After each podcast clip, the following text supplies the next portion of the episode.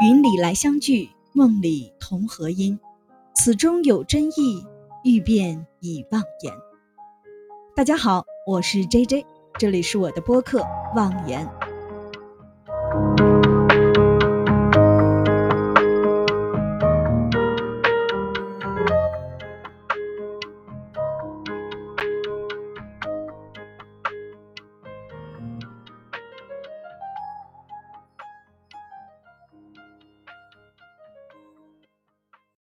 大家新年快乐！二零二四年的第一期播客，我想以我的女神张爱玲来开始。说到张爱玲，有人说她是少年天才，也有人说她是大器晚成。她是文学史上一个美丽而苍凉的传奇。她的作品仍然畅销鲜活，也被频频改编影视。她的人生却备受争议。大部分人读过她年轻时的传奇故事，但少有人会关注到。他步入中年以后写成的英文作品。今天我有幸请来了一位大学英语系的老师，也是我朋友圈里资深的学术型张迷朋友玄彬来做客我的播客，一起聊聊张爱玲的英文作品。玄彬老师你好，欢迎您，给大家打个招呼吧。你好，主持人好，各位听众朋友们，大家好。我们知道张爱玲在香港大学文学院主修的课程中。英文和历史成绩都是很优秀的。在回到上海后，也是给英文杂志《泰晤士报》和《二十世纪报》投稿才开始写作的。在五十年代，张爱玲移居美国后，又专注在英文写作上。我知道玄彬老师也是在大学教授英文的老师，又是一个张迷。那是不是因为这个缘故，才对张爱玲的英文作品格外关注呢？嗯，其实主要我之所以会对张爱玲的英文作品产生兴趣，其实有一个原因，是因为我的专业是英语，另外一个是我在。搜集资料的时候，然后发现就是研究张爱玲的这个中文小说的研究非常多，但是呢，对于她这个英语小说的研究啊，感觉还不算太多，所以我就想，可能现在已经有很多人去研究她的这个汉语小说了，也不缺我一个，所以我打算就是从这个所谓的学术的边缘，又或者是说是。待开垦的学术土壤这个角度去研究他的英文作品。嗯，那如果是这样的话，那我想问一下学明老师，你觉得张爱玲的英文作品怎么样？你觉得她的英文作品写得更优秀，还是她的中文作品写得更优秀呢？呃，其实，假如从这个呃文学创作也好，或者是说这个写作的深度啊，或者是说这个。文字的精美，从这几个角度来看呢，张爱玲的这个中文作品其实是远远胜过她写的英文小说啊。其中原因一个是因为这个汉语是张爱玲的母语，然后她在运用这门语言的时候呢，她有很多的便利。第二个呢，是她对这个汉语的这个精通程度，或者是说我们说她的天赋吧，我觉得。读完张爱玲的这些中文作品和英文作品之后，我就发现张爱玲的这个语言天赋更多的是在她这个母语这边，啊，其实她张爱玲所谓的这个文学传统啊，她自己也提到过，她说她有一个含蓄的文学传统。那这种含蓄的文学传统，我们可以追溯到呃中国古典小说里边。啊，所以其实张爱玲这个小说艺术有一个源头啊，就是这个中国文学那边来的啊，然后她跟这个中国文学之间的这个关系也更加的亲近一些啊，所以呃，我从刚刚说的那几个角度来分析的话，那张爱玲的这些中文作品当然是要胜过她的英文作品，但是我并不觉得说张爱玲的英文作品有多差，因为我们是。读完他的作品之后，会发现，就是张爱玲的英文功底实际上是非常深厚的，啊，她其实在这个上中学的时候，从他这个私语这篇散文里边，我们可以读到一些消息，就是说他其实有意向成为一个女生版的林语堂，甚至是说，他希望比林语堂更加的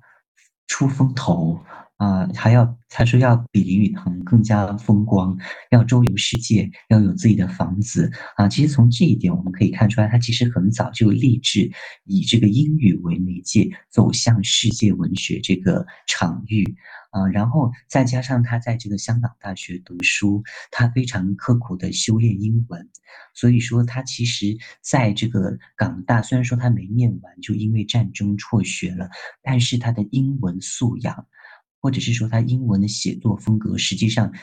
在港大期间已经修炼了七八分了。这也是为什么他在反沪之后啊，他最开始为这个《二十世纪》这个英文杂志写这个英语散文的时候，一出手就得到编辑的青睐。啊，从这点我们是可以看出他的英文其实他的功底是很深厚的。那为什么说后来他的英文作品没有办法超越他的中文作品呢？啊，其实这个原因呃当然很复杂哈，嗯，但是就是从我作为读者的角度来说，我感觉就是张爱玲用英文创作的时候，其实她可以做得更好，她其实完全是能够。去多借鉴一些就是英美经典小说的这种养分，比如说像那些西方正典，就是那个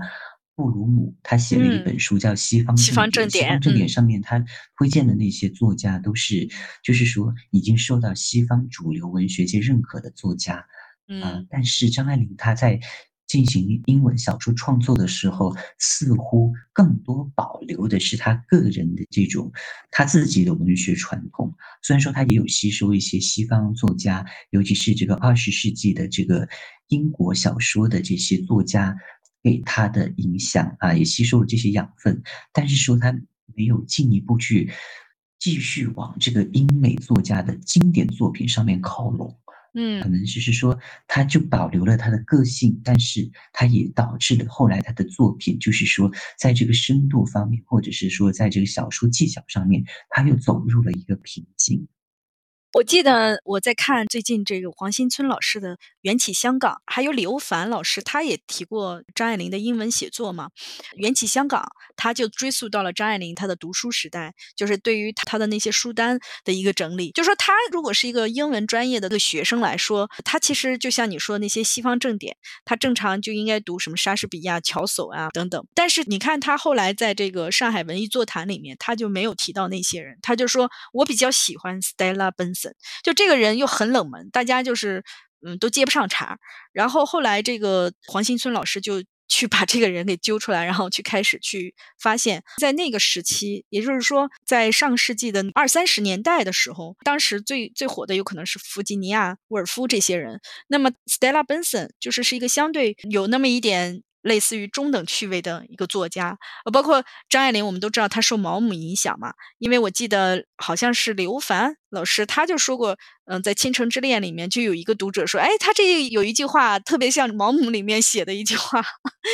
其实他自己也承认过，对不对？毛姆自己又自称自己是二流作家，所以可以看出张爱玲她的这个受影响的英文或者她感兴趣的人物，好像并不在于那些西方的正典作品里面。是的，是的，你刚刚说的很对，啊，就关于这个张爱玲阅读的这些西方作家，曾经也是有人指出过，你说像毛姆，毛姆虽然说我们承认他是一个非常好的讲故事的人，但是呢，他自己就是略带自嘲的，曾经这样子评价自己，说他是二流作家里面坐前前面几排的那个，所以我们可以看到，就是说张爱玲她阅读的这些英文作家啊，虽然。他涉猎的这个作家以及作品算是比较广泛的，但是它里边缺少了一点点那种就是所谓的正统性。你看他读的，比如说像毛姆啊、小赫胥黎。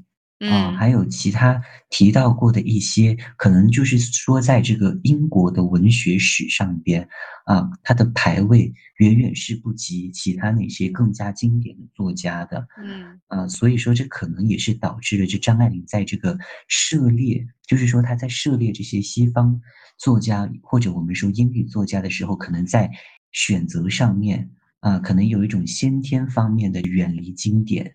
啊，可能他就是这种选择的话，当然也影响了他之后的这个英文创作。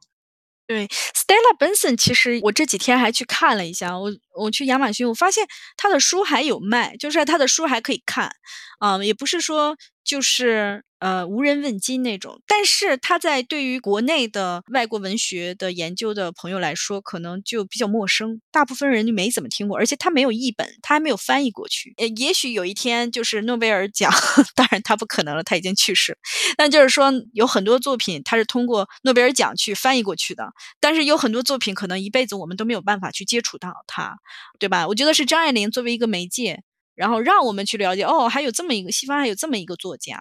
嗯，他但是他作品其实没有翻译过中文，就这也是一个很可惜的一点。因为我看在那本书里面，就《缘起香港》里面，就他勾陈了一些 Stella Benson 和弗吉尼亚·伍尔夫的一些合照，就说这两个人还挺亲密。但是很明显，弗吉尼亚·伍尔夫也。看不上 Stella Benson，就是他好像也瞧不上他的趣趣味啊，进行了一定的批评嘛。我觉得他的作品也不算是那么的有名吧，嗯。是的，因为这个伍尔夫，我们都知道他其实从小是生活在一个文学世家。虽然说他没有去接受过正规的这个大学的，就是学校的教育，但是他的家庭给他的文学营养绝对不少于那些去正儿八经读过大学的这些女子。那所以说，我们伍尔夫他就是属于那个 Bloomsbury 那个团体。那那个团体其实代表的是这个英国的中上。阶级的文学趣味，那就是相当于说，我们这是叫雅文学。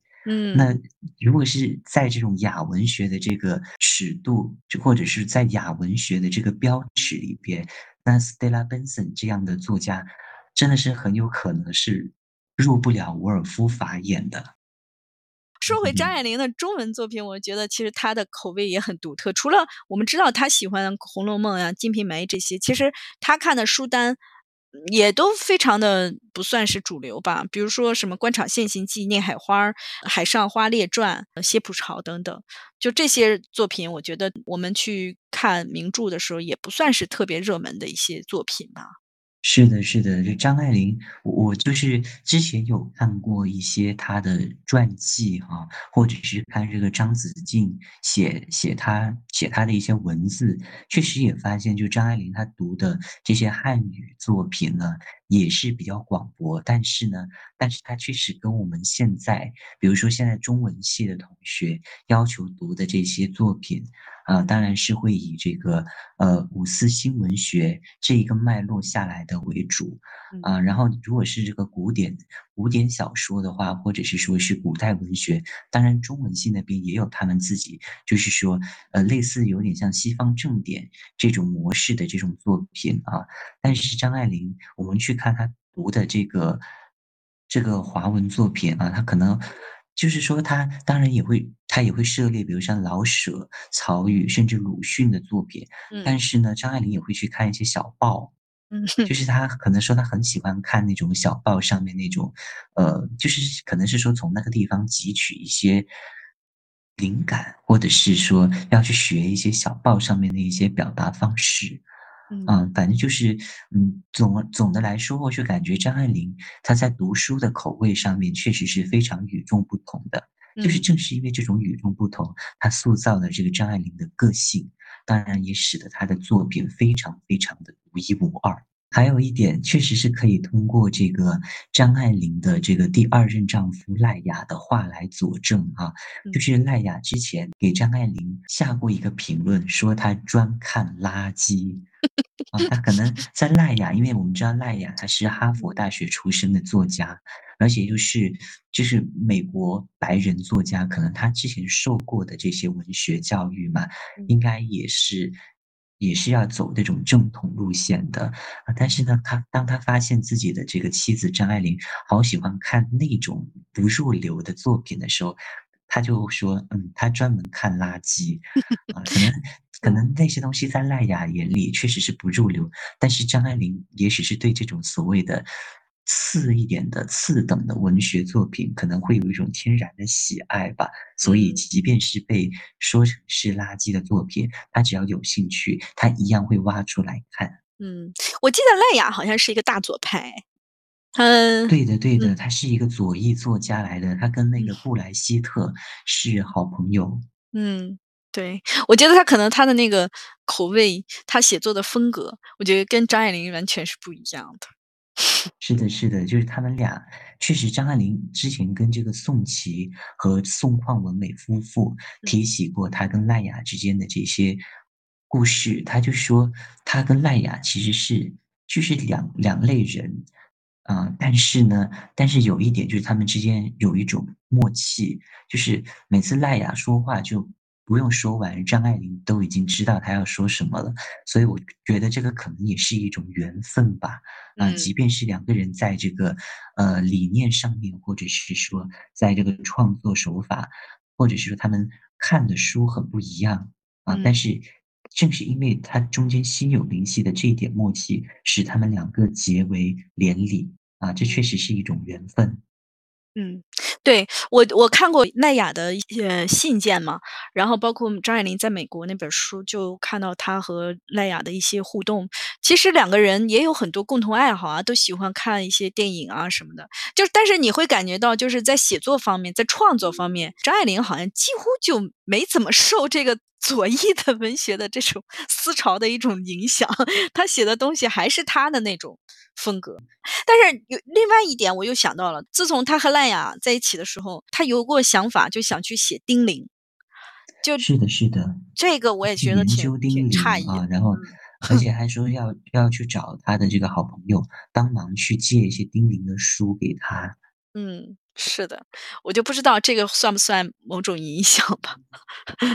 嗯。嗯，确实是我们好像就是之前有一个哦，就是同济大学的万燕教授，啊，对。曾经写过一篇小文章叫《张爱玲与左派》，好像啊。是。嗯，就是里面他会谈到一些就是张爱玲和左翼作家，或者是跟左翼的文学思潮的一些，呃，关系。嗯，这个小文章好像是收录在他的那本作品叫做《读解张爱玲》。万燕教授的这个张爱玲研究也是非常有个性，我也是很喜欢他。嗯。就是看过之后嘛，其实我我深受一个启发，就是嗯。说我们对张爱玲就是作为张迷也好啊，嗯。或者是作为普通读者也好，也许我们有时候对张爱玲是有那么一种就是既定的这种观念，以为张爱玲是说是一个，呃，不碰政治的人，或者是说以嗯。为张爱玲跟这个左翼是就是说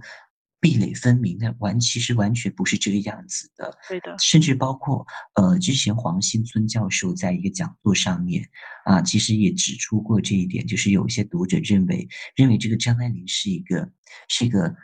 跟这个五四文学是一个就是说他会有一种逆反心理。啊，但嗯。其实并不完全是这样，张爱玲其实她黄新村教授就说张爱玲其实很喜欢鲁迅的作品。嗯，对的。其实我们去读张爱玲，我们是看得出来的，她是读。过她肯定是有深入的读过鲁迅的作品。啊，嗯。所以说张爱玲跟这个五四文学也完全不是那种，呃，我们所预想的那样，啊，并不是壁垒分明的。相反，张爱玲其实是从五四文学那边，她是有她是有吸收一些东西。呃，我们举个比方，就像这个《茉莉香片》。嗯。《茉莉香片》里面写的完全假如我们遮住这个作者的名字，我们直嗯。接就拿出来拿出来给一个读者看，其实里面反映的比如说冯碧落被嗯。这个包办婚姻戕害，然后冯碧落的儿 嗯，子聂嗯。传庆，啊，没有办法逃离这个宗法父权社会的魔掌。这些东西其实就是很很典型的这个对。对啊，就是很很典型的五四五五四文学的这。些内容。嗯，你说到这这篇小说，我突然想到了黄新村，他在构成这部作品的时候，他说这篇《茉莉香片》啊，写的是他那个中文老师许地山。许他说那，对。他说那个子言子夜，他说，呃，子夜是，呃，午时嘛，搭配过来就是许嘛。许 地山的许字，对，对对对。确实其实很多人已经就是之前写这个论文，论述这个张爱玲的《茉莉香片》都提到过这个这个观点，就是说严子夜的原型很有可能就是这个许地山教授。对。对，其实你说这个也特别对，因为在张爱玲的作品里面嘛，尤其她早期的作品，明显感觉到新旧两种家庭的一种影响，或者是新旧两种世界的交融。就是一个旧的。世界是一个中国的呃，古典的，甚至带着一种颓败的，因为他正好赶到了时间是他的家族的落寞，以及整个中国。的一种落寞。然后其嗯。次是一种现代的西方的一种去观看这样的一个古中国的一个荒诞的一个镜像。所以我觉得他的早期的作品里面，他都有这样的两种不同的感觉交织在一起。就像他的炉香里面又有红楼梦的那种影子，但是又有毛姆的那种殖民地，色彩。对，对对对，嗯。所以你会感觉到其实他并不是一个完全就是说完全不受 环境的影响的一个作家，相反他还是很受他当时那种大时代背景的影响。其实有很多时候我们是用我们当代人的一种观点去看那个时候，但是在当下他去就不能够跳出来这个环境，所以他在还是在那个环境里，他写的东西还是那样。有可能是我们对那个时代本身就有一些误解。不了解，对，对的对的。对的。就是因为隔阂，所以说。我们有时候读他的作品的话，就会产生一些误读。对的，嗯，是这样的。我们再回到张爱玲的作品上来说，如果要选出前三个你最喜欢的张爱玲作品，玄彬老师会选哪些作品呢？假如说只挑一部的话，我当然会选她的英文小说《易经》，啊，因为这本小说和我的渊源太深了。那假如说是要排前三的话，我觉得第二本是《小团圆》，第三本是《雷峰塔》。玄彬老师挑了三部张爱玲自传型的小说，也是自传三部曲啊。呃，相对那些虚构型的作品，我想知道玄彬老师为什么会选择这样的三部自传性质的小说呢？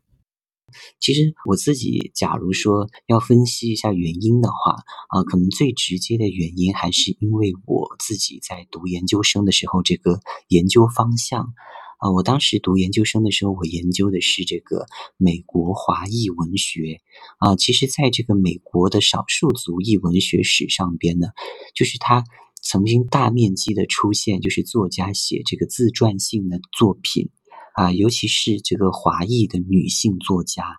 呃，所以说我在去研究这个华裔文学的时候，我就发现这张爱玲她在，呃，这个五六十年代在美国，她写的这个英文作品啊，其实就是和当时同时代的一些少数族裔作家的这个自传性的小说是有一种共振的这个现象在里边的。啊，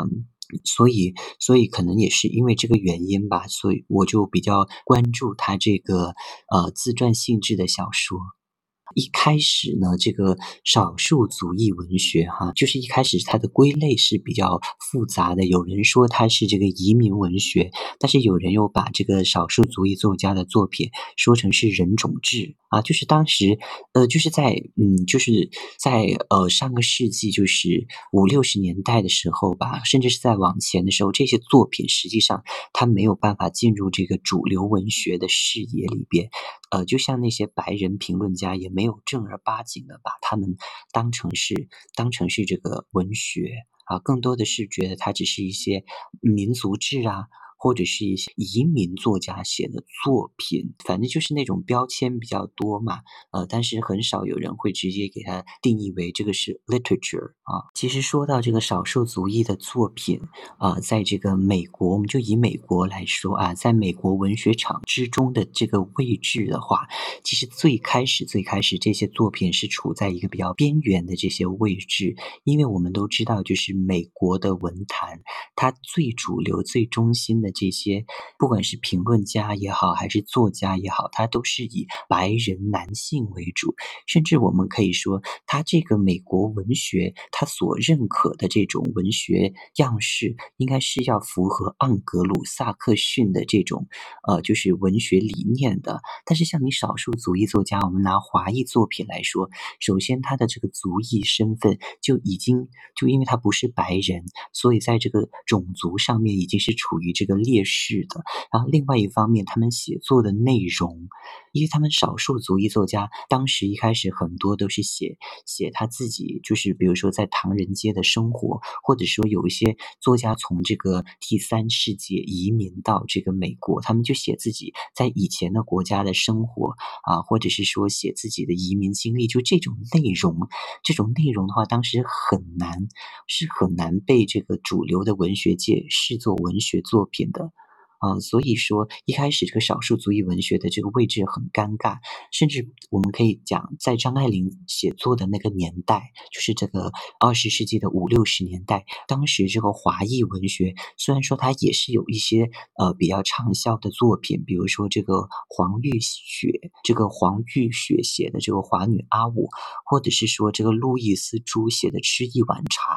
啊，这种作品当然当时也是畅销，甚至包括这个李锦阳的《花鼓歌》。啊，这些作品当时是有，也是能卖得出去，但是当时美国的主流文坛并没有正儿八经的说把你这些华裔作家的作品视作是文学，华裔作家并没有真正意义上进入这个主流文坛，他一直是要等到这个一九七五年，一九七五年我们知道是张爱玲写《小团圆》。啊，写小团圆的时候啊，然后当时刚好呢，他又有一部作品叫做《女勇士》啊。当时《女勇士》这部作品是由这个美国华裔作家汤婷婷写的。那这部作品一出来的时候啊，主流文学界终于就是说把这个华裔作家迎进了这个主流文学的这个大殿。哦，《女勇士》这部小说其实它的这个争议也很大。它现在争议的话，主要是在针对它这个书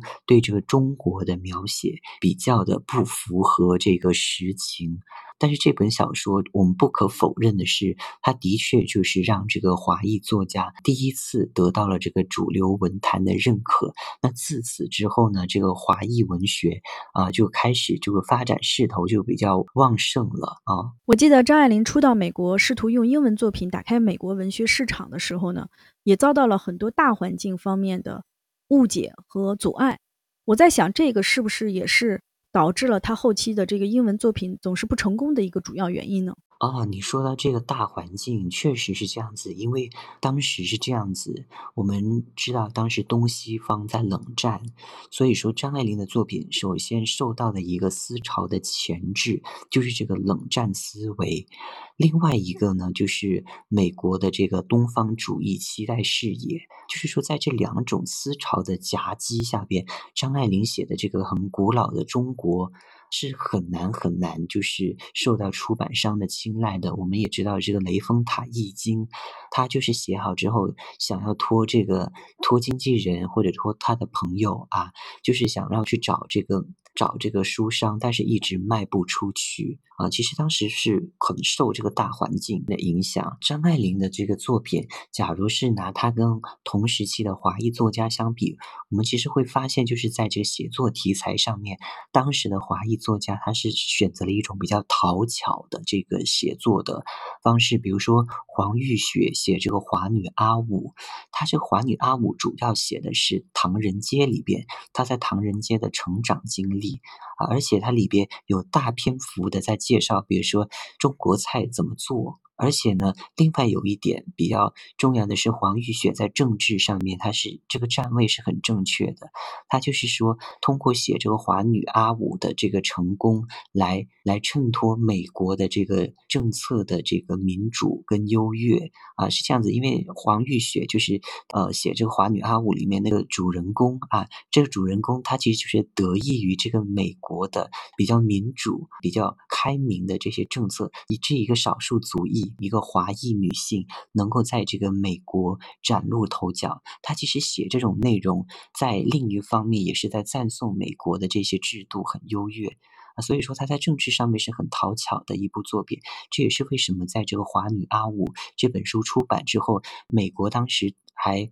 就是出资让这个黄玉雪到这个东亚去做这个巡回的演讲，去帮他宣传这本书。啊，其实他派这个黄玉雪，就是派一个少数族裔去宣传。那其实用意也很明显嘛，他就是想向那些东亚国家彰显他自己的制度很优越啊，即便是个少数族裔啊，只要在美国你愿意奋斗，你也能实现你的梦想。所以当时美国的出版商呢，当然很喜欢，肯定会很待见这种作品。但是假如我们去看张爱玲的作品，张爱玲的作品首先她写的这个发生的地点都在中国。在中国的话，本来就是和美国没有任何关系的，没有任何关系，那就那就是意味着你即便写的再好，你并没有反衬出这个美国制度有多优越，并没有为这个美国的这个制度唱赞歌啊，这是一点。另外一点呢？张爱玲她把这个古代的中国写的太写的特别的阴暗啊，人与人之间这种勾心斗角、尔虞我诈，然后即便是这种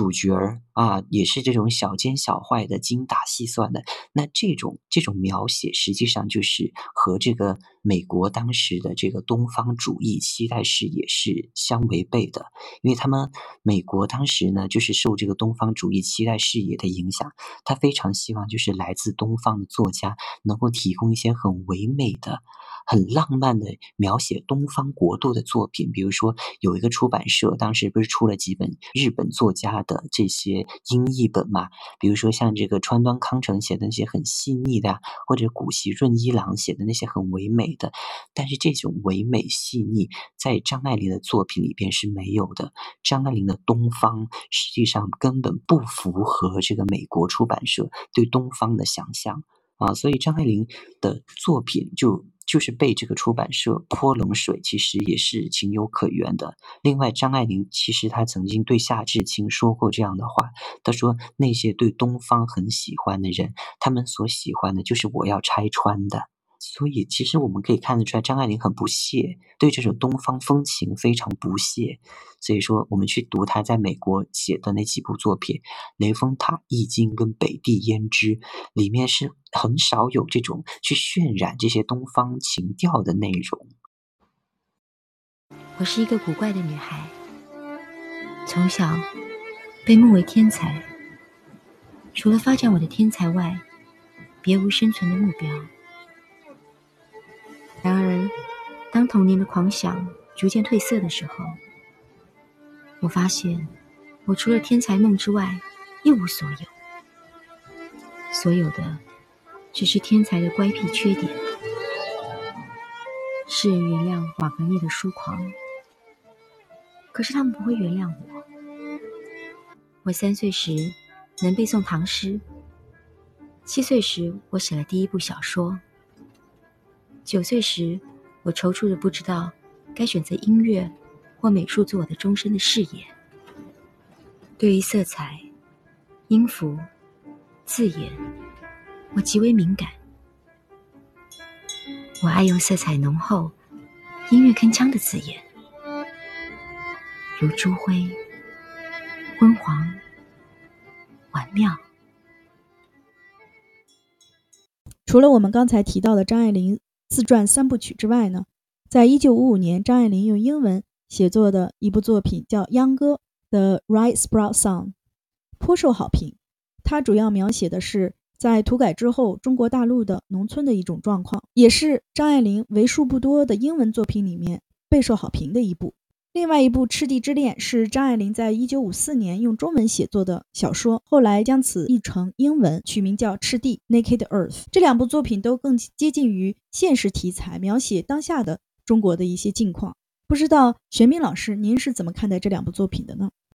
呃，这两部作品，你刚刚也说到它的成书年代是比较，就成书背景比较复杂。嗯，张爱玲她比如说写那个《The Rice Sprout Song》，对吧？其实写的是这个新中国成立之后的故事，但是他那个故事的内容呢，其实和美国当时的冷战思维是很契合的。嗯，对的。所以说他得到了出版的机会，而且在出版之后，美国主流的这些报纸啊，在评论啊，说他这个他在赞这个张爱玲的文笔怎么怎么好，这个故事写的怎么怎么好。实际上我们可以看出，是美国的这个冷战思维。在中间起了很大的这个作用啊，嗯，但是其实这个作品，我觉得就是如果我去看的话，不管是中文还是英文，我对这个作品其实评价还蛮高的。虽然这两部作品都在同样的一个环境下写的，但是我觉得《赤地之恋》就写的没有那么好，这个《秧歌》他就写的相对来说，我觉得就比较好，它接近一种平淡自然的一种风格，而且《秧歌》是在我。前几天就去看那个《异乡记》的时候，我又发现它是一些在去温州的时候，张爱玲到了农村的一种，呃，全新的视野，全新的这种视角。她写起来，她就她又是城市的人，呃，市民的那样，隔着一定距离去看，反而他提供了一种很新鲜的一种视角。当他把这些素材放到了这个秧歌里面的时候，我就能感觉到，它真的是一种很新鲜的一种突破。这个倒是我在张爱玲的笔下鲜少看到的。对，我是同意你说的观点，就是一开始你是说《The Naked Earth》写的就没有那个《The Rice Brown Song》这么好，这点我是认可的，因为当时这个《The Naked Earth》它是有这个故事大纲，这个故事大纲是由另外一位华人女作家叫做燕归来给他提供的，然后当时张爱玲她自己就是。自己就是和这个宋琦夫妇啊，她讲过这个，她说这个故事，这个《The Naked Earth》，她说他觉得就是我对这个大纲本身就有歧视，所以他觉得写起来就是说不是那么的顺手，而且我们可以看到张爱玲确实是对写这个《Naked Earth》有很多抱怨，所以最后最后他就是觉得《Naked Earth》。他觉得他都把这个书视作仅次于连环套的这个破烂，他自己给这个书下的评语就是是仅次于连环套的破烂。嗯，所以从这里我们是看得出来，其其实这个那个 Earth 为什么没写好，其实原因太多了，可能张爱玲本身也不太想写，因为这个大纲都被别人框定了嘛。嗯，然后当你讲那个《The Rice Brown Song》和这个《异乡记》之间的互文关系，这一点我在读《异乡记》的时候，我是有很深的体会。就是《异乡记》里边对这个农村的这个景色描写非常细腻，然后张爱玲把这些搬到《The Rice Brown Song》的时候，的确是你会发现它不仅不违和，而且就是你会让人感觉就是类似水墨画一样，他把这个把这个。这个场景给画出来给你看，对。然后呢，就是他这个《The Rice Brown Song》这里的确是他是张爱玲以前那种规格题材啊，不太可能见到的东西，但是在这个《The Rice Brown Song》里面都有了。啊，所以其实你刚刚说的那个突破啊，我是很认可的。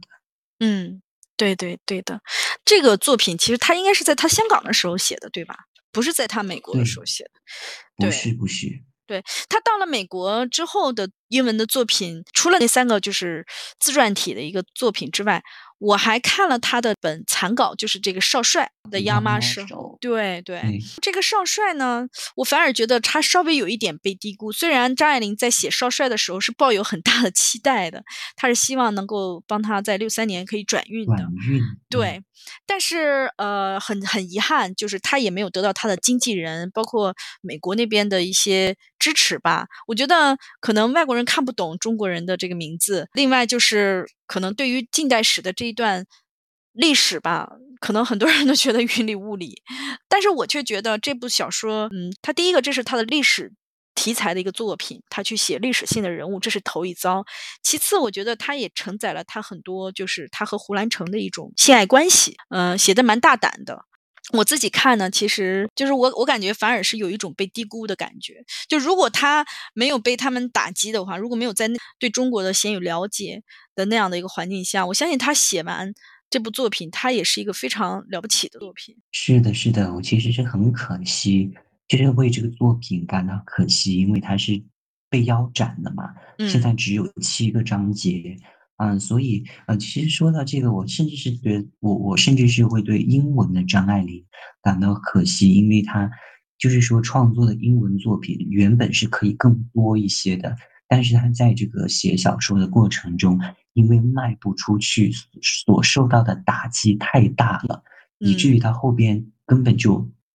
不想再写英文作品啊，这是我觉得非常遗憾的地方。因为是我也不不知道怎么回事，我总觉得张爱玲的英文作品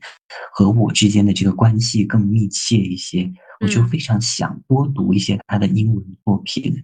啊，但是现在可能也只是只能是一个嗯一个奢望了啊，就觉得真的是挺可惜的。嗯，对的。也许每一个男子全都有过这样的两面，一个是他的白玫瑰。一个是他的红玫瑰。你不像这世上的人，你有许多小动作，有一种罗曼蒂克的气氛。男人在憧憬着一个女人身体的时候，就关心到她的灵魂。总有一天，你不得不承认我是个卑鄙的人。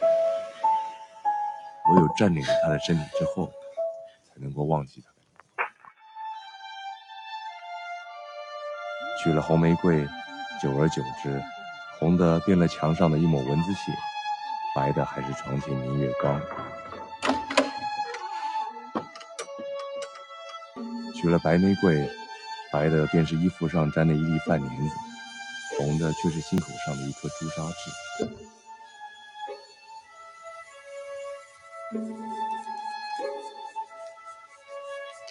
生与死，还有离别，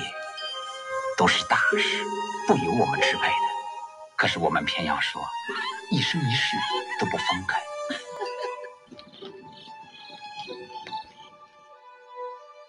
我已经很久不相信任何人说的话，你再说一次，我相信。我装惯了假，只有对你，我说过真心话。不过你听不出来。也是一个下下签。镜花水月，到头成空。张爱玲到达美国之后呢，在积极的准备着自己的新作《粉泪》（Pink Tears）。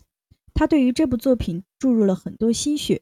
并且寄希望于她能用这部作品打开美国的市场。但是很不幸的是呢。这部作品遭到了出版商的冷遇，这对张爱玲来说呢是一个不小的打击。当时呢，他非常沮丧，而且病倒卧床数天。这不仅是张爱玲到达美国后遭遇的第一个打击，而且在我看来，也是张爱玲写作生涯当中遭遇的第一次重大的挫败。对，当时那个编辑给他的这种评语非常非常难听，就是说他作为一个退稿信啊，但是他给张爱玲的这种退稿信呢，并不是一种建议，他并没有说建议你怎么修改小说，他直接就说里面所有的人物非常 squalid，squalid 这个是可以翻译成肮脏的。就是说，你这个编辑啊，你直接就骂人家这个小说写的就是是写的这么的肮脏，所以我感觉这种是带有很强的歧视色彩的词，而且而且，假如我们去考虑张爱玲的这个族裔身份来，然后就可以看得出这个美国的这个主流的这些，就是出版商对这个少数族裔作为少数族裔的张爱玲，实际上是有那种歧视的。其实很多朋友不知道，这部《粉泪》（Pink Tears） 是拖到了1967年，改了名字，北地胭脂在伦敦出版的。但是我们大家可能都熟悉的是它的中文译名，也就是《怨女》。呃，这个《The Root of the North》这部作品，实际上它是一个小型的长篇小说啊，是从这个《金锁记》演化过来的，相当于是从《金锁记》改译改写而来。然后这部小说其实呢，它就是说为了让为了让它就是情节上面更加的，就是没有那么复杂，它直接把这个江长安这个角色给删去了。啊，然后我们是可以看得出来，张爱玲在里面做了很多努力，包括对这个柴营地，营地实际上是那个曹七巧的这个呃另外一个化身啊。但是这个柴营地，你会发现张爱玲在描写这个柴营地的时候，她没有没有执着于金锁记时期的那种，要把她这个曹七巧。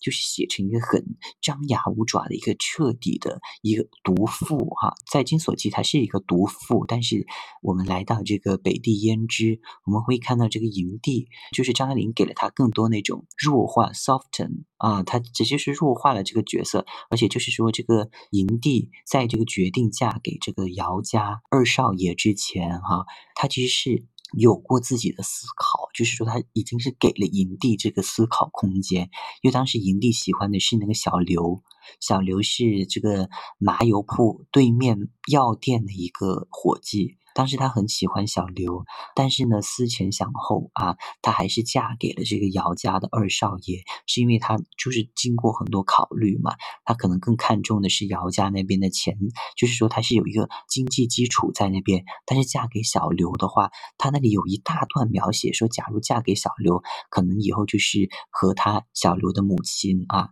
就是跟小刘的母亲待在乡下里面种菜。啊，去养鸡养鸭，然后呢，种菜熬了十几年之后，把它熬成一个黄脸婆啊，就是这个样子。但是，假如她嫁给这个姚家二少爷的话，她其实是可相当于是嫁入豪门嘛，她就可以在经济上面享有更多的这种福利啊。当时她是这么想的哈，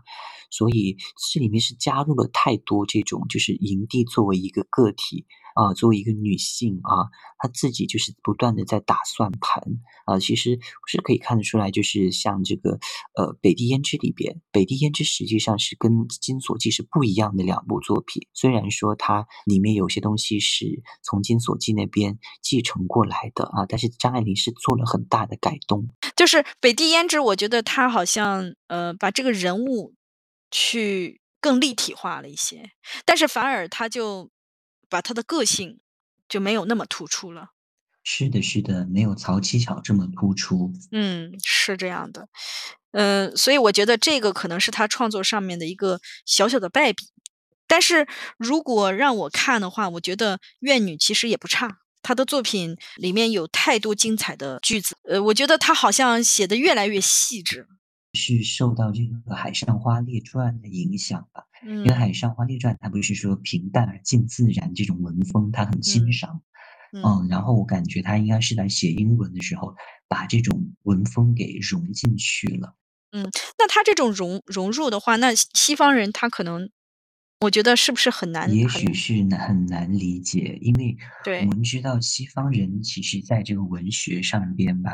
在文学上边他。更欣赏的是那种，比如说从以前就西方文学，像《伊利亚特》和《奥德赛》这种英雄主义的，或者是说是跟圣经里边这些有一些联系的这种文学作品，可能他会他会更加的理解啊。但是张爱玲她如果写出来写这个《北地胭脂》的话，完全是一种。意志性的作品，你不是提到他和其他华裔作品？我觉得其实实际上就是把一个美国故事把它变成中国人去演而已。但是我觉得太对了，张爱玲她的作品就是中国人的故事，就是 因为你说她这些小心思，其实作为我们熟读张爱玲的作品的人来说是很能理解的，嗯，但是可能对于西方人来说就很难理解。你刚刚说到这个的话，我就突然间想到是张爱玲英文小说的命名。其实我们可以拿一些例子来对比，比如说 Toni Morrison，他有一部叫做《所罗门之歌》啊，这个作品是直接，它就是这跟圣经有非常密切的联系啊，甚至是呃，包括福克纳的有些作品啊，这个作品的这个名字气息是很浓，非常强烈啊。但是假如我们去看张爱玲。张爱玲先说这个《The Rouge of the North》，这个北地胭脂，它是从什么地方？它是从这个中国古代的一个说法，南朝金粉，北地胭脂是从这个地方来的。然后再看它这个雷峰塔，《The Fall of the Pagoda》，这个东西是以这个《白蛇传》的这个典故。然后再说这个《The Book of Change》，易经直接挪用的是东方的这本。是很玄奥晦涩的《易经》的这个书名，所以你看到这个张爱玲在命名上面，她并没有说要从古希腊的神话、古希腊的作品或者是圣经里边的一些故事来来给她的作品起名字。所以在精神方面，就一开头我也说过，这张爱玲在这个精就是文学创作的这个源泉，更多是来自这个。中国的文学，尤其是这个中国古代古典的这些文学，嗯，其实就是他在写英文小说的时候，在精神气质上面本身就和西方人写的小说就是有一种脱离吧，因为人家西方西方人是在这个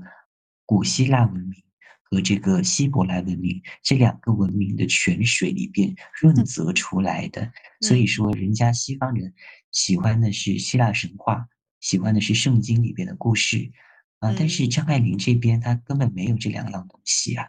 嗯，所以哎，你说这个你说这个我突然就想到了，嗯，就是你记不记得在张爱玲的《小团圆》里面，她也提到过，她年轻的时候就大段大段的背《失乐园》，就 Paradise Lost。就是这哎。种哎，这种西方正典的这些东西，他其实也没少接触，他还考试还大段的背，他考试的成绩还。非常优秀。就但是嗯。你就看张爱玲的作品，她就完全没有受到这方面的影响，一点点儿都没有。就这我记得啊黄新村就是说他肯定不喜欢莎士比了，就我不知道，就是他好像嗯。很少见他有这么深就是因为这个宗教对这个中国现代作家的影响哈，其实有一些作家他是很受这个基督教影响。但是张爱玲的作品，我们去看的时候，他当然也会提到一些圣经的东西，但是他就是提一下，也没见他整部作品是弥漫她着这个宗的精神。内核不是那样的，对，她对，的精神内核很对，就是他精神内核始终是始终是中国式的。对她就跟那。个华裔作家，那些所谓的成功的华裔作家很不一样。因为我可以跟你说，像有一些华裔作家，他其实是基督徒来的。嗯。啊，所以之前就是有些有些人在批评这个华裔作家的作品的时候，他们也提到过一点，就是说他们已经被基督化了，呃，就是被哦。基督教给就是应该说是什么，因为他们是以这个基督教徒的视角去写这个华裔故事，啊，所以他嗯。们就是对他这种不就是有一些批评家是对华裔文学的这些作品不太认可。啊，其中有一点就是他们觉觉得这些华裔作家写的根本就不是中国人的故事，而是以这个基督教徒的视角所写的写的嗯。这种伪的嗯，中国我人的你说这个。伪的，我突然想到就是你记不记得就是，呃，赛珍珠，她曾经哦，写过一个非常。有名的叫《大地》是吧？叫《大地》，对对，那个电影我还看了嗯。嘞，那个电影很有意思，就是所有的人都是老外，但是全都扮演成中国人。就是他把眼睛就是给贴起来，然后把是就是头发还有他的衣服全变成中中国乡下人的那种装束。因为它是黑白的，所以你看不到颜色，但是他把眼睛都给贴的很细的这样的。好像是一种表示，哎，他是一个中国人，但是他写的就是他演的都是中国故事，但是都是一帮外国人在演的。嗯，就那个还蛮有意思的，我觉。得，而且都在讲英文。这种这种嗯。确确实你说的赛珍珠赛珍珠其实也也是也是被批评过的。就是嗯。有一些人就是不太喜欢赛珍珠写的这些就是中国故事嘛。啊，因为赛珍珠本身他父亲是一个传教士，嗯所以嗯。说赛珍珠是受到很多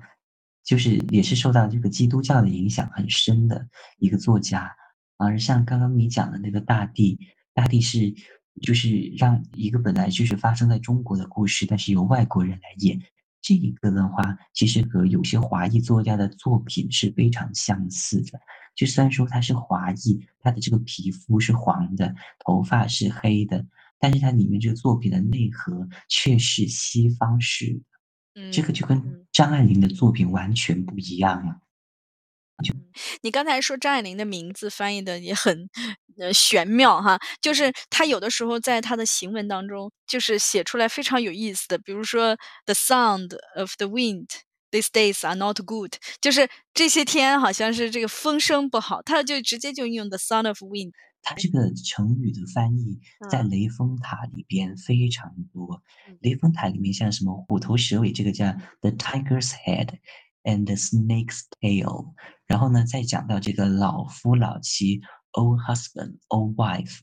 啊，然后它很多这种直接从直接从。这个 汉语直译过来，像刚刚你说的那个少帅的例子嗯。少帅的例子，他只是说我们只谈风月，然后他嗯。说，呃，talk about the wind and the moon，他就是直嗯。接这样子翻译过来。嗯，所嗯。以我感觉张爱玲她就是有点像是用这种方式来就是说来保留他这个小说的这个中国风味。嗯，对。但是他这么写了之后，我我不知道是不是应该叫 Chinglish，就是你会觉得他有一种很奇异感，然后我们可能觉得，嗯，我们能听懂，但是外国人一定是看不懂的。确实是这个，在雷峰塔里边曾经有个人，我不记得是刘少明教授还是这个李黎了啊，我不太记得是谁写，反正他就说像想，他说他在想象一个，假如是外国人在读雷峰塔，读到这么多成语，真的是。就是说，即便是认识几个汉字的，不见得能猜得出来他在表达什么。是的，啊，其实成语是真的是很高阶级的一种汉语。嗯，是的，是 的。嗯，但是他又要去写，对不对？所以他在他的英文作品里面的有一些东方的一些元素的话，他也算是一种迎合吗？我个人的理解，我更倾向于把它视作是张爱玲在保留她自己的这个。东方身份的一个证明，因为之前有一个就是墨西哥裔美国作家曾经说过这样的话，他说这个语言跟身份其实是一个硬币的两面，我就是我的语言。就是说，你用什么样的语言，其实是指向的是你的这个身份。那张爱玲她所用的这种英语啊，是带有非常强烈的这个中国风味的这种，呃，甚至是有一些评论家说张爱玲的这个英语叫阻抗式翻译，就像《The Rouge of the North》，它曾经就是有一个什么吃蜜枣，甜甜蜜蜜，就是那个甜甜蜜蜜用尾式音标写成的拼音。啊，这种。当时有个评论家就说，这个叫阻抗式翻译，就是说非要把它翻译成很奇怪的，不能不让你这个西方读者一眼看过去就知道是什么意思的这这种。我想到那个，我想到那个《功夫熊猫》里面管那师傅就叫师傅。Master 师傅。呃，对，Master 师傅。对。所以他这种阻抗式翻译，其实我个人感觉，他隐隐约约是想要保留这种。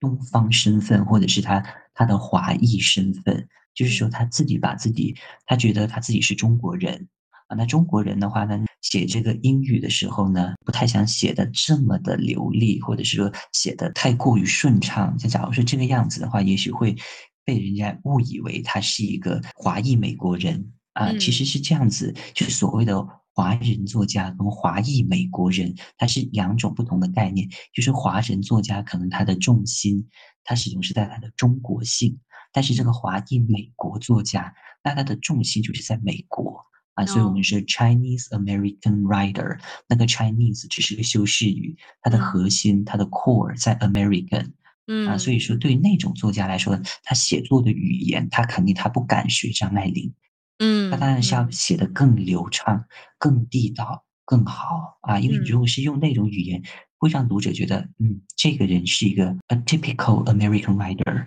刚才玄明老师你提到了这个少数族裔在美国文坛的一种境况啊，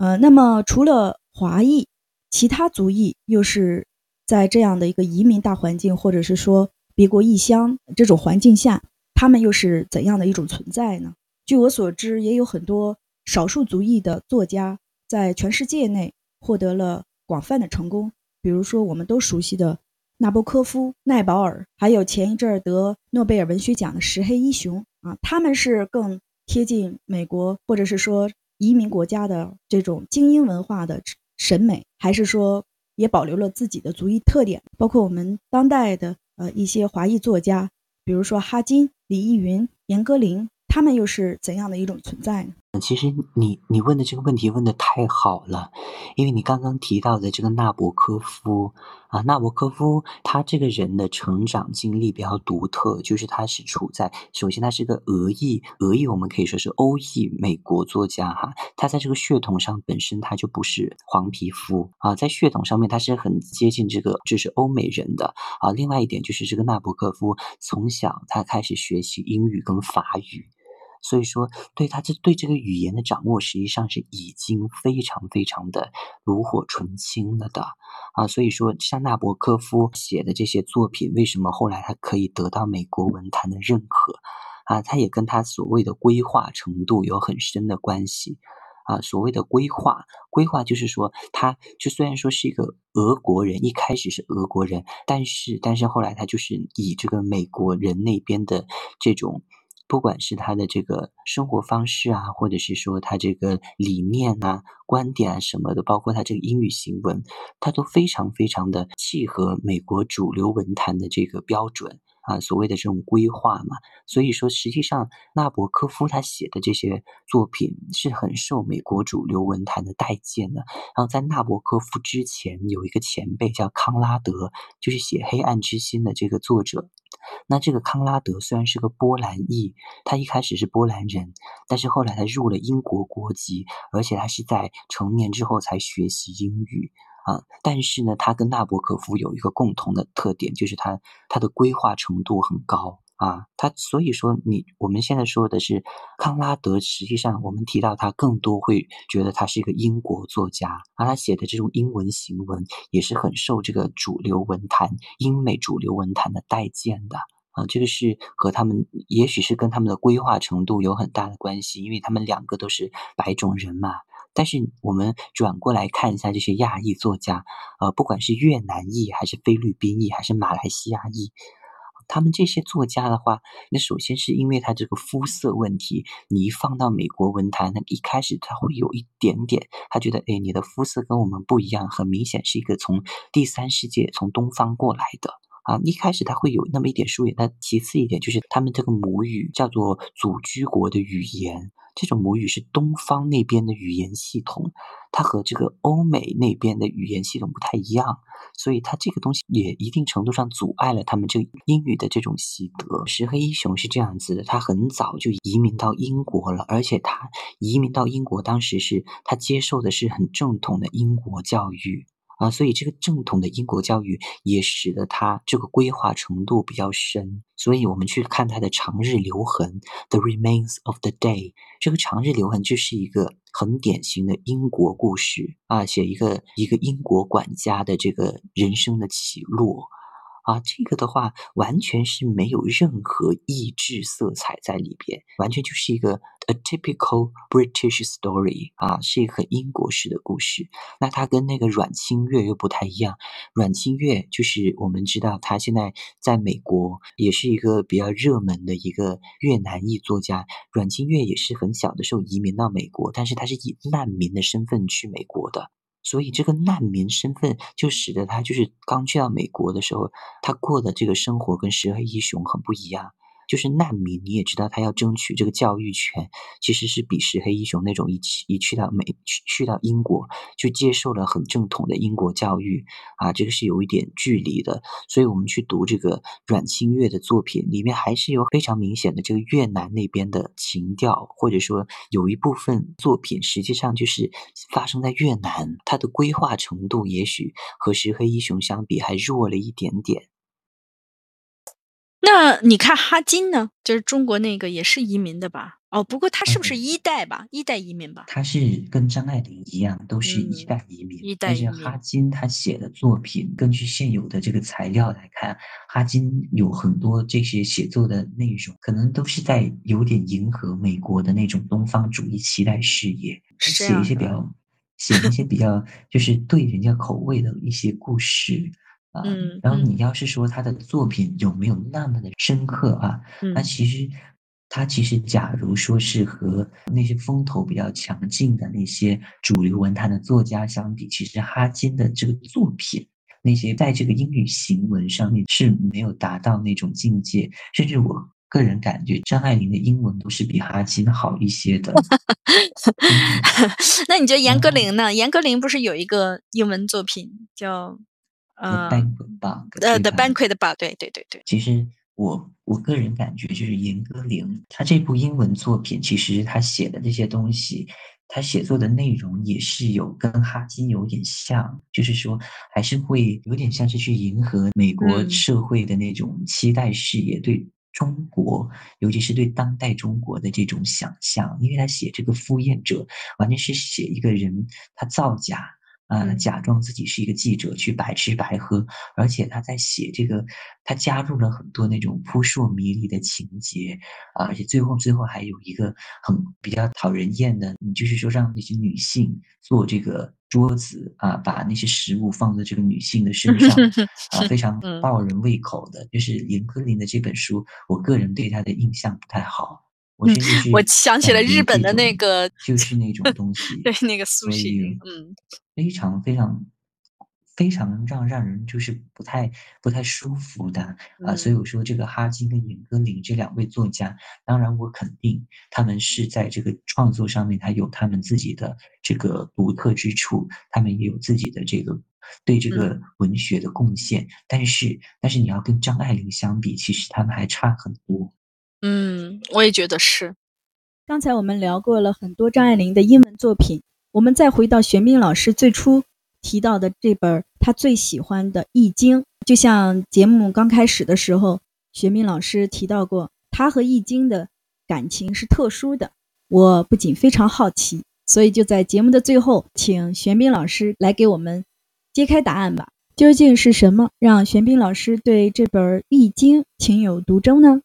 就关于我跟《易经》之间的这种渊源嘛，首先是要追溯到我当时在这个英语系念大二的时候哈，就是我最终决定决定买一本张爱玲的这个英文小说，当时我挑到了《易经》，但是《易经》当时在亚马逊上面是卖一百八十八块钱，可以想象，就是我当时一个勤俭节约的一个大二学生，就是掏这个钱来买《易经》，当时是比较不舍得，但是因为看在是张爱玲写的。我说再贵我也要买一本，所以说买书下单的时候，我那个心扑通扑通的跳，因为我怕填错地址。然后等到书送来之后，就我把书捧着回到宿舍，我就如同捧着一个从金银岛挖来的一个宝箱一样。我非常爱这本书，然后等我拆开书之后，我发现这个书紫色的封面，这书设计的太好看了，而且在这个书的这个中间就写有 The Book of Change 这个英文标题，然后我就迫不及待的打开书，真的就是打开书的那一刹那，我是真的爱上了《易经》，因为我最先读到张爱玲的这个文字嘛，第一章它就是说，Lude had never seen an artichoke before。说这个琵琶没有见过这个朝鲜蓟，也是千叶菜。这个 Chapter One 这个开头非常美，所以就使得我就后来读这本小说读得很快。我从来没有试过一个星期之内就读完一本英文小说的。事情又再过了几年之后呢，又到了就是二零一九年，我跟这个旅行团去港澳玩，然后在香港有一站我必须要去，就是香港大学，因为我我知道香港大学是张爱玲的母校，所以说我无论如何都要去拜访一下。然后当时我走到这个港大，就是准备要搭电梯上去这个港大校园的时候，我就发现这个在这个墙壁上边啊，那个走。道的墙壁上面，它其实是有一个这个校友展。这个校友展这个地方，它就有 Eileen Chang，有张爱玲的东西在那里啊。他因为张爱玲就是港大文学院的校友，所以他关于他的一些事迹，他也就把它写下来，就弄在那个墙上面。啊，然后我就看到张爱玲的这个介绍之后，我更加想赶紧去香港大学。然后乘电梯，我一上到这个校园那里，然后我就是走向文学院的时候，刚好我就把头往右边一转，我就看到了对面的九龙半岛。当时九龙半岛上面的一些景象，就突然间让我想起张爱玲在《易经》里边她写到的一些句子。在《易经》里面，她有一段就是说，这个琵琶准备拿到这个八百块钱奖学金之前，啊，她就是抄小路啊，就是回到宿舍。当时回到宿舍，因为他要等开门，所以他就在那个门廊那个 portico 那里站了一会儿。那站了一会儿，刚好呢，他就看到九龙半岛对面的。景色啊，当时就是这个场面直接就跳进我的脑海，所以我不断的往这个文学院靠近的时候呢，英文小说《易经》里边很多句子不断的涌现出来。等到我去到这个香港大学文学院附近的一个书店，刚好我就看到有一个地方摆了几本《易经》。啊，就是把张爱玲的书放在那里卖，然后呢，再往墙上看，有一个张爱玲很经典的叉腰的这个图啊，然后呢，旁边写了一个“书是最好的朋友”啊，这句话是张爱玲自己讲的。她说：“书是最好的朋友，唯一的缺点是使我的近视加深，但是仍旧是值得的。”啊，所以说，就是从。从一开始我就很喜欢《易经》，然后呢，等我去了香港大学之后，我更加喜欢《易经》。那另外还可以说一下，我写本科论文的时候，我写的就是张爱玲的《易经》。当时也是顶着很大很大的压力，因为当时在英语系，就是有一些保守派老师肯定就说，放着这么多白人作家你不写，放着这么多主流的这些华裔少数族裔作家你不写，你为什么要写一个移民作家的英文作品？而且这个英文作品当初还被退稿，还发不出去。但是思前想后，我始终我没有办法控制我对易经的热爱，所以我还是坚持写易经。确实，对于一个英专学生来说，选一个中国作家的特别冷门的英文作品来作为自己的毕业论文，呃，可以说是非常冒险的。我也看得出玄彬老师是真爱张爱玲。啊，当然，现在玄彬老师已经是一位大学老师了。那么我相信玄彬老师一定会拥有更广阔的视野去宽容你的学生。既然玄彬老师这么喜欢《易经》，那么可不可以为我们读一段《易经》的片段呢？好的，好的。接下来我就给大家念一段英文小说《易经》第一章的开头。Lou had never seen an artichoke before. Her mother had got to like them in France. After she came back, she would buy one occasionally in the Seymour Road Market, the one place in Shanghai that had it, cook it herself, and sit down before it. a beautiful woman contemplating a favorite cactus plant, plucking a leaf here, a leaf there. Each petal was inserted between her lips for a moment before it was set down on the side of the plate. This is how you eat artichoke, she said to Lute and went on eating with a severe expression. Her big eyes lowered, the cheek hollow steepened, the mouth pressing for the nipple. It tasted of Paris, and she could not go back. Lute looked away. Showing too much interest would seem as if she wanted to try some of it. Her Aunt Coral said half laughing, What's so good about it?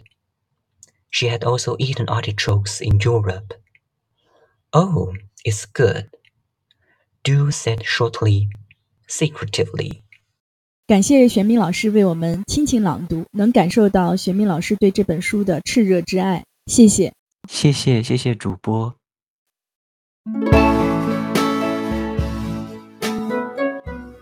今天的节目就到这里了，谢谢大家的收听，我们下期。再见。